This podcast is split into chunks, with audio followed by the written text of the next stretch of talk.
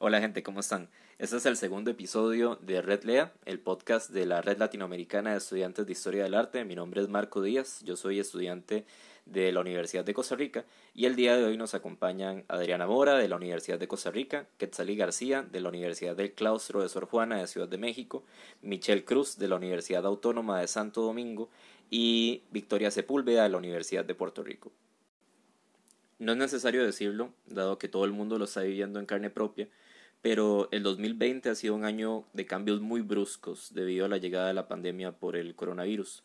Uno de los cambios más importantes ha sido el traslado forzado a la modalidad virtual tanto en instituciones académicas como en instituciones culturales. Así que un poco el día de hoy queríamos charlar sobre este cambio y cómo lo hemos vivido.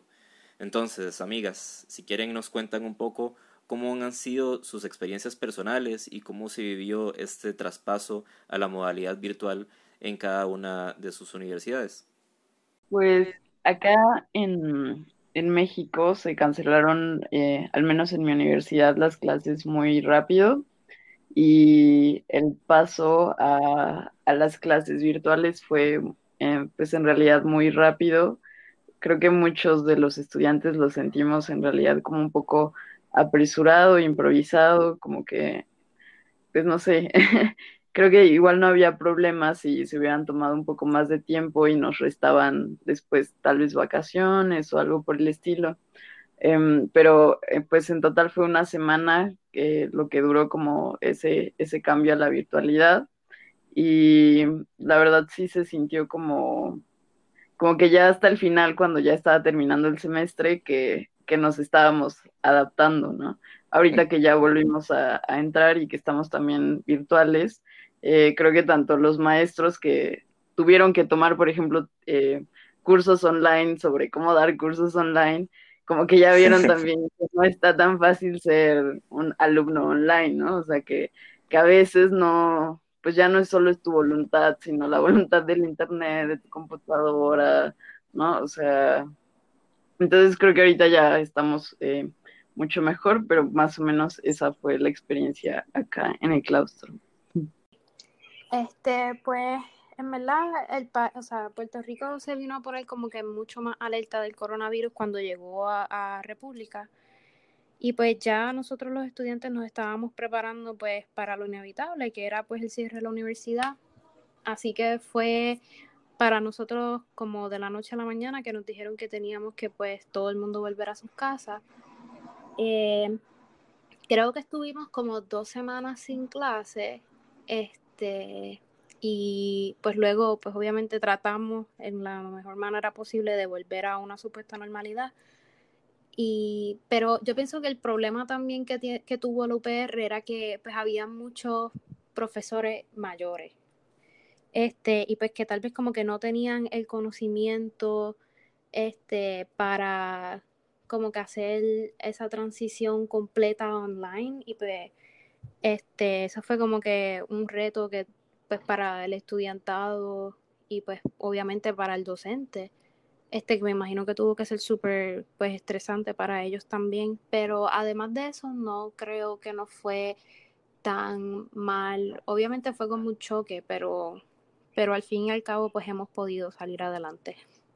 Eh, bueno, en el caso de la Universidad de Costa Rica, me parece que fue un proceso más lento. Tuvimos unas mini vacaciones al inicio de la cuarentena, la verdad, de casi dos meses.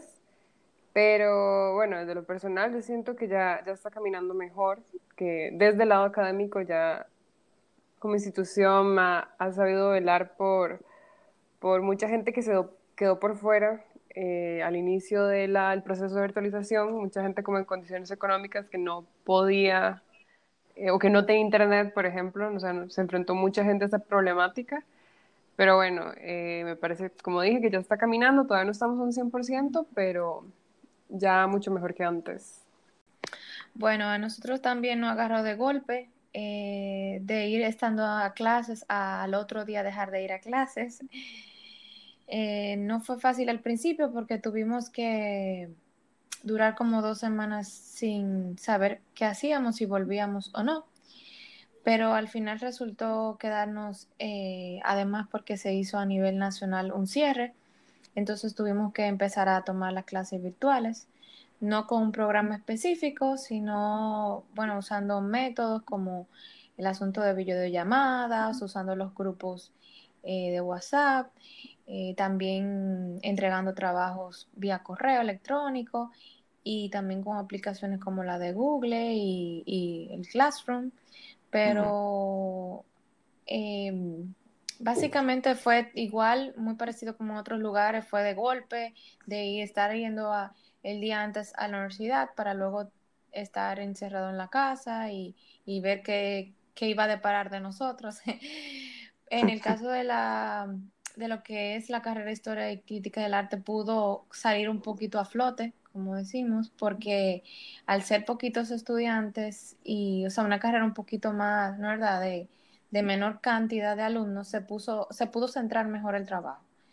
Pero nada, ahora entrar a, a modalidad virtual con un programa nuevo y salir adelante de todo esto. Eh, la experiencia mía yo creo que fue parecida a la de ustedes.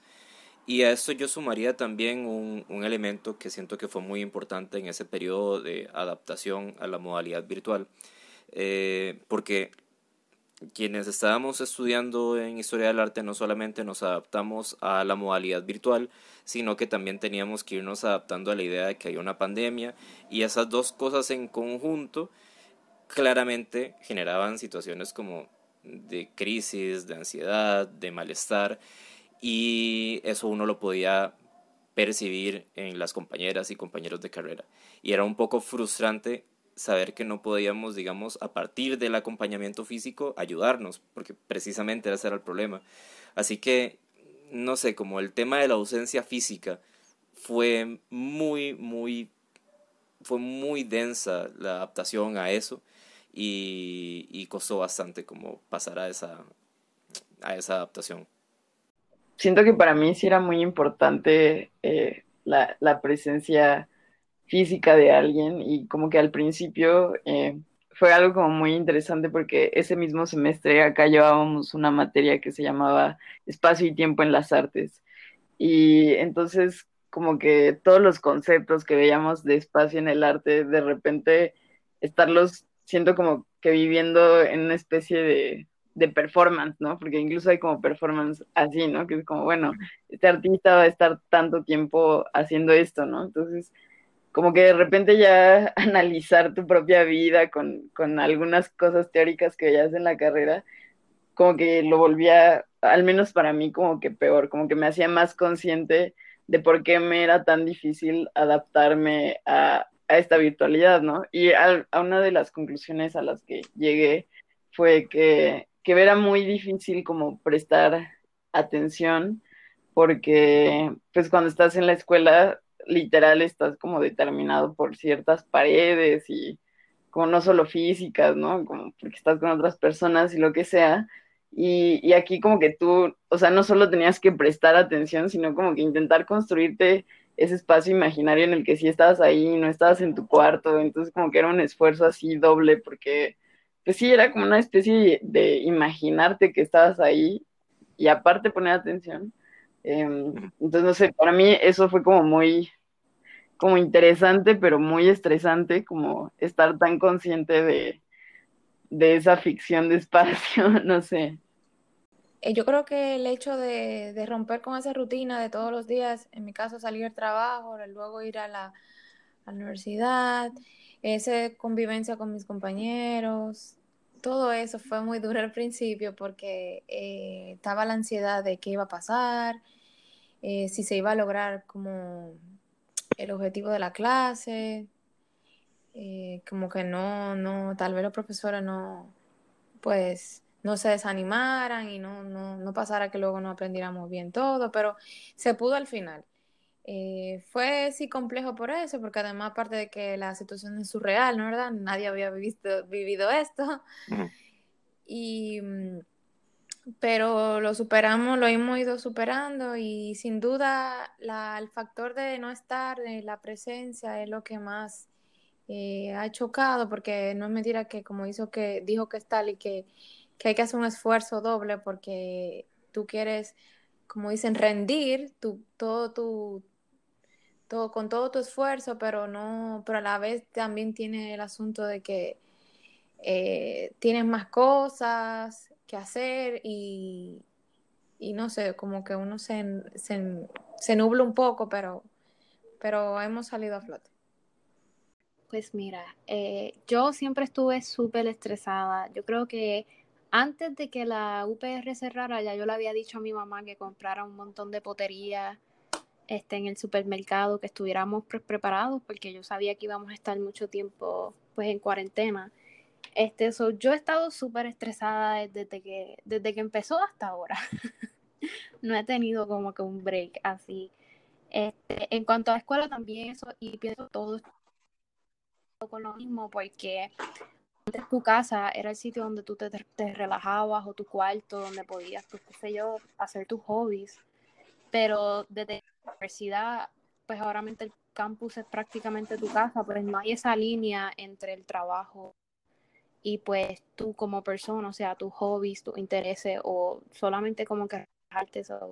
siento que pues, ha sido súper difícil. Hay, no sé por qué, hay una cantidad de trabajo absurda, como que más de cuando era presencial. Yo no sé por qué se me ha hecho como que súper difícil tener un en cuanto como que a mi vida universitaria con los trabajos y los y todo lo demás, pues mi familia yo.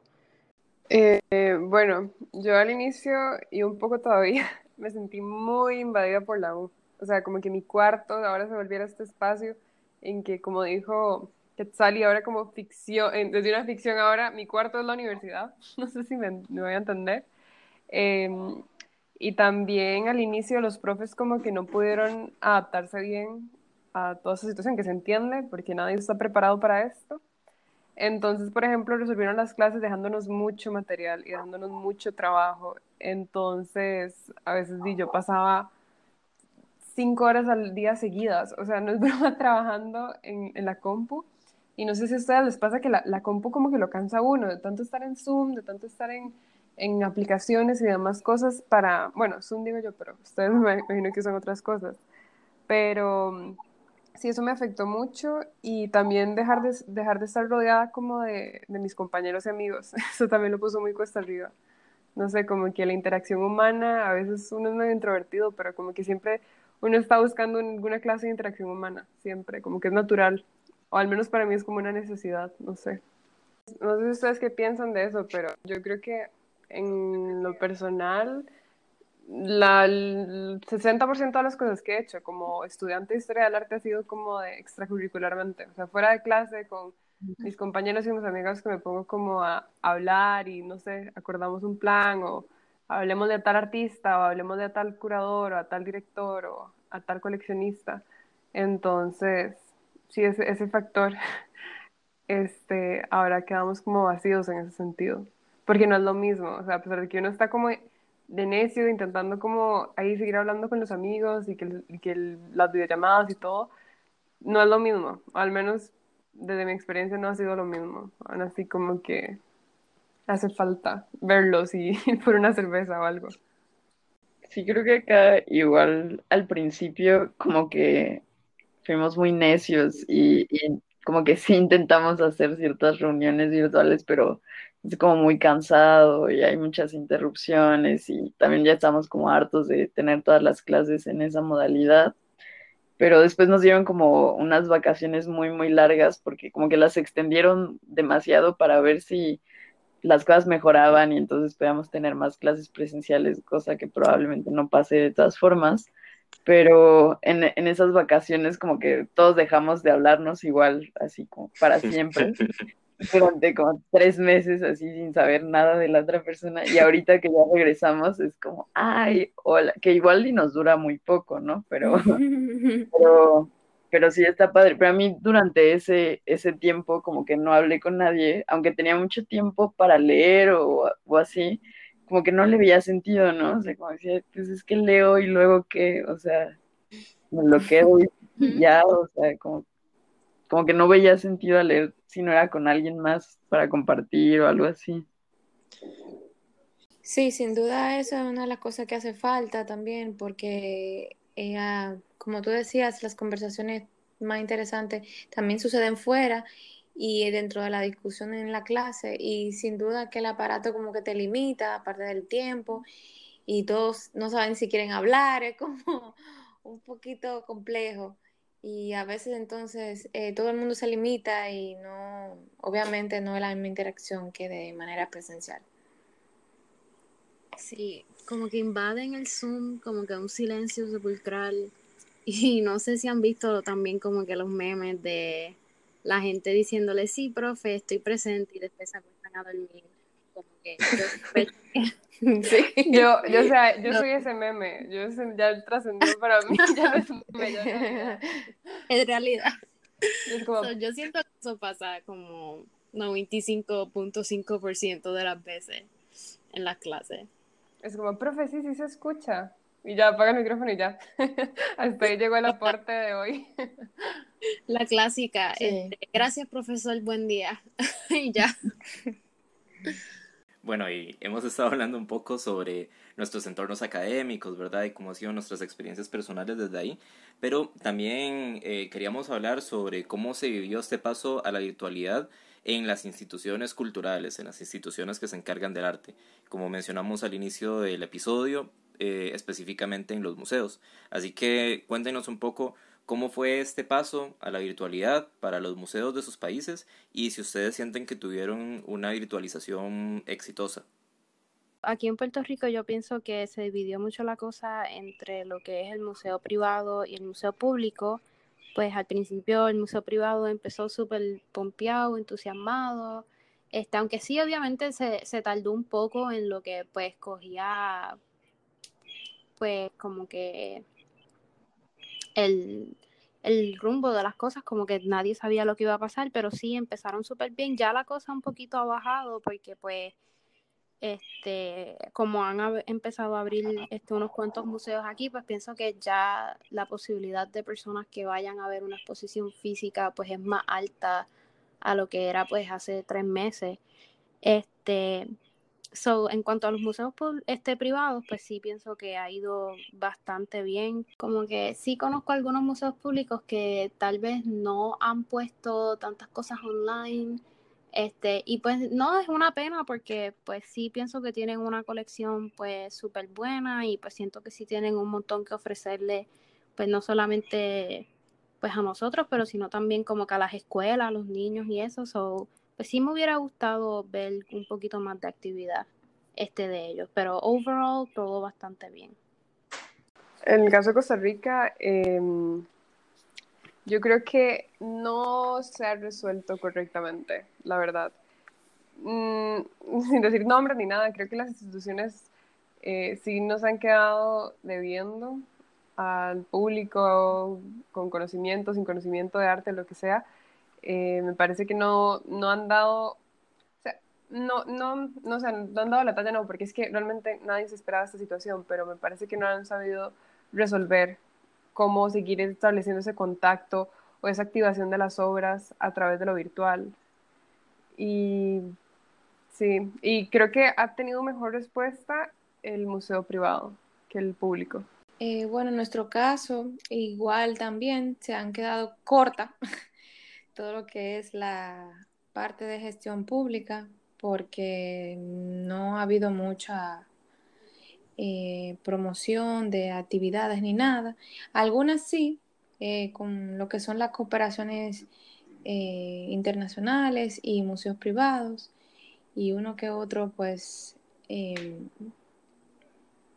gestor cultural, pero y otras organizaciones como también lo que es el archivo general, eh, pero sin duda ha habido mucho, ha faltado, ha faltado mucho más ese apoyo que no, no, solo eh, se le dio de una parte económica al artista, sino como de, poder interactuar más. Ha sido el artista que ha surgido eh, con su trabajo a, pues, a poderse destacar un poquito dentro de esta situación. Y y también tuvimos un factor que sin duda no se puede dejar mencionar que, de mencionar, que el hecho de la transición de, un nuevo eh, gobierno, eso sin duda afectó mucho también todas las gestiones a nivel ya públicas aquí. Pues México es como un caso muy complicado porque es como muy extenso territorialmente y muy diverso también como culturalmente, ¿no? Entonces yo estoy en la Ciudad de México, que igual es como un caso muy particular por ser la ciudad con más museos en muchas partes. No sé, creo que habían dicho en el mundo, pero la verdad no estoy segura de eso. Em, pero pues acá como que el repertorio es bastante amplio. Em, hay muchos museos públicos, hay muchos museos privados y también creo que particularmente en la Ciudad de México y en cierta colonia de la Ciudad de México también hay un fenómeno muy creciente de galerías privadas. Y mm, bueno, unas privadas y otras como autogestivas también. Entonces como que, pues sí, hay como una, una atmósfera ahí muy grande. Em, cuando empezaron a abrir hace como dos o tres semanas eh, los museos, los primeros que abrieron fueron, fueron los privados, pero ahorita que hablaban como de, que en general los museos privados habían llevado una em, mejor virtualización, creo que acá, pues no sé, hay de todo, ¿no? Pero hay, hay un museo privado que, que también es de, es de la Fundación Jumex, que es una empresa como muy grande, no sé si existe en otros lugares o no, pero es de jugos. Y, ellos, por ejemplo, como que se empeñaron eh, en hacer, no una exposición física, pero lo que hicieron fue como que le, le dieron a un artista como todo un piso del museo y como que ahí pintaba y creo que hacían como transmisiones en vivo.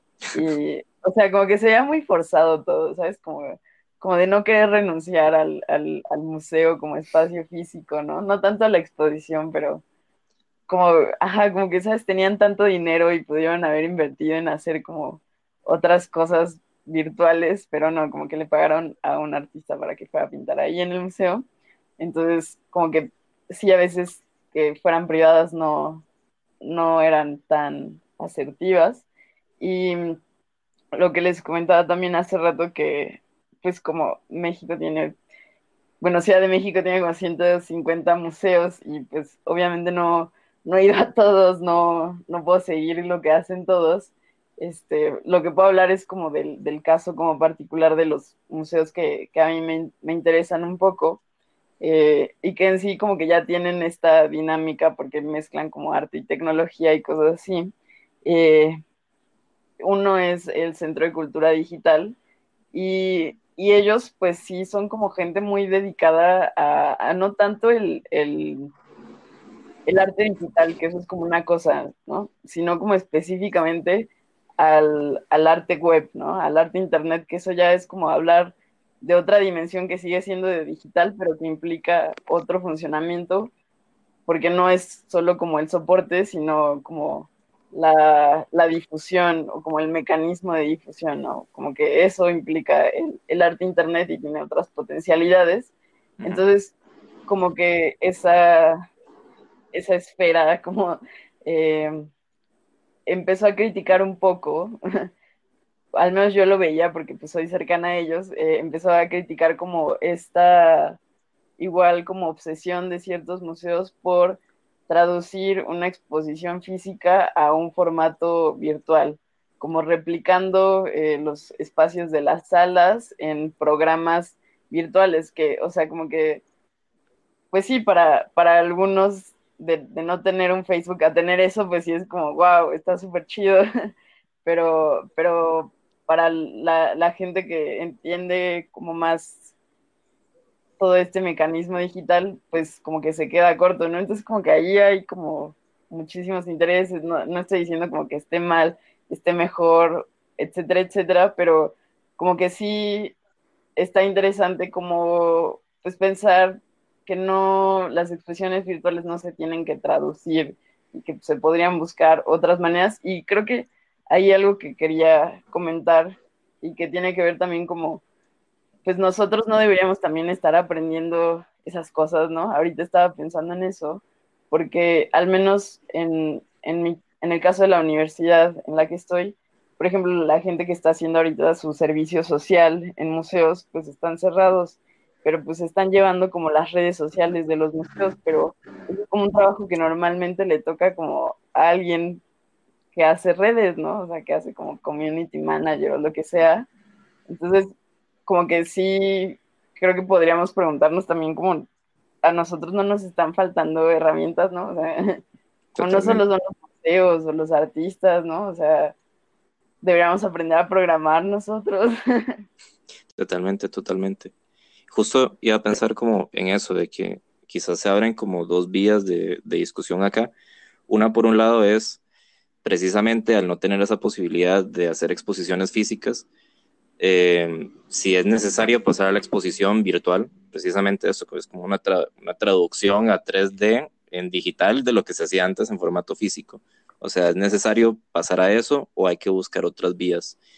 Y este, lo otro que pienso es que los museos, que son instituciones educativas, se supone, también tienen o sea, no solamente trabajan a partir de exposiciones, sino que deberían de tener otro montón más de funciones y de estrategias para poder hacer llegar, digamos, esa información o ese tipo de conocimiento que se está generando desde esos espacios. Em, y justo pensaba que esto es como un buen momento para no obsesionarse tanto con el tema de la exposición y poder fortalecer tal vez áreas que estaban un poco debilitadas dentro de esos museos. O sea, meterle toda la fuerza posible a, las áreas de educación, que son las que se encargan de ver cómo llega esta información a la gente. Y también otra cosa muy interesante es que, em, a diferencia, digamos, de la academia, donde están identificadas todas las personas que llevan clases en la universidad y la universidad intenta contactarles para que puedan acceder virtualmente a las clases, en el caso de los museos, los museos son más bien como, como lugares cerrados que no hacen un gran trabajo en ir a buscar a la gente, sino que la gente llega a buscarles a ellos. Y ahora que el museo no puede salir, o sea, ahora que el museo no puede recibir gente, mejor dicho, al museo le corresponde ir a buscar a la gente.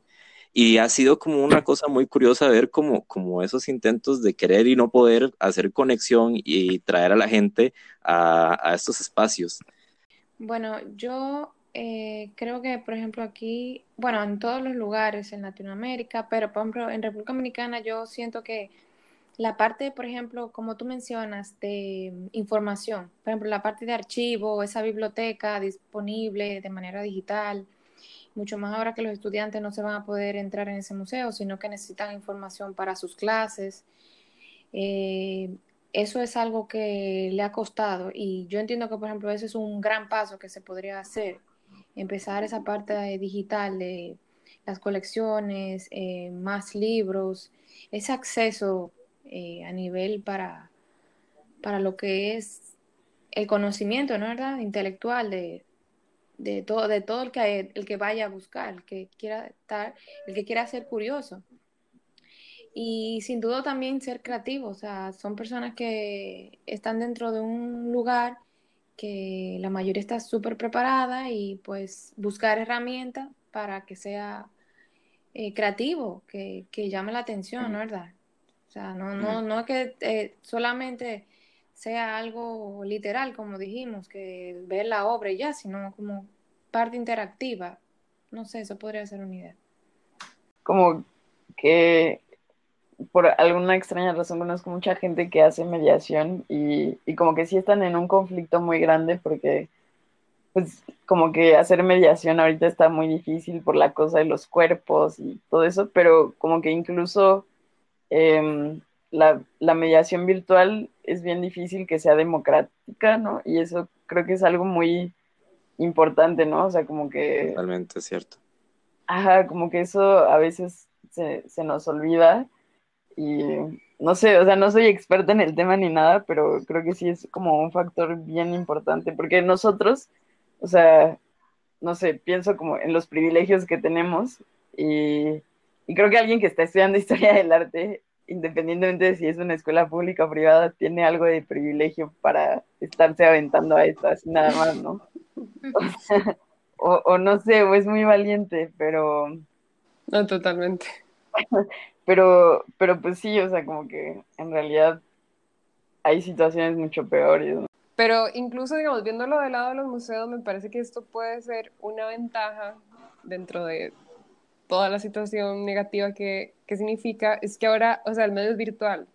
O sea, ahora hacer una reunión por un Skype o por Zoom, por lo que sea, es el único medio que tenemos para poder comunicarnos. Y esto puede favorecer, a mi parecer, el diálogo. Ahora podemos tener una conversación con cualquier persona. Al, o sea, por ejemplo, el inicio de esta red, de la red de esta, la red LEA, en donde estamos nosotros y nosotras. Y, o sea, esto es gracias en parte a que tenemos como base eh, los medios digitales. Entonces es algo como que no nos podemos como eh, intentar, como, ¿cómo es la palabra? Como forzar no hacer este cambio. es algo como inevitable. Y con esta reflexión que nos da Adriana sobre la imposibilidad de desligarnos como generación de los medios virtuales, cerramos el episodio del día de hoy agradecerles la escucha a todas las personas que nos siguen en nuestras redes sociales y a quienes no pueden buscarnos como redlea en Instagram y Facebook. Además, anunciarles que esta semana estaremos difundiendo la información sobre América Invertida, nuestra serie de conferencias virtuales donde compartiremos trabajos de investigación de estudiantes de historia del arte de toda la región latinoamericana. Muchas gracias chicas por la participación y nos escuchamos la próxima. Chau chau. Saludos. Adiós. Saludos. Adiós.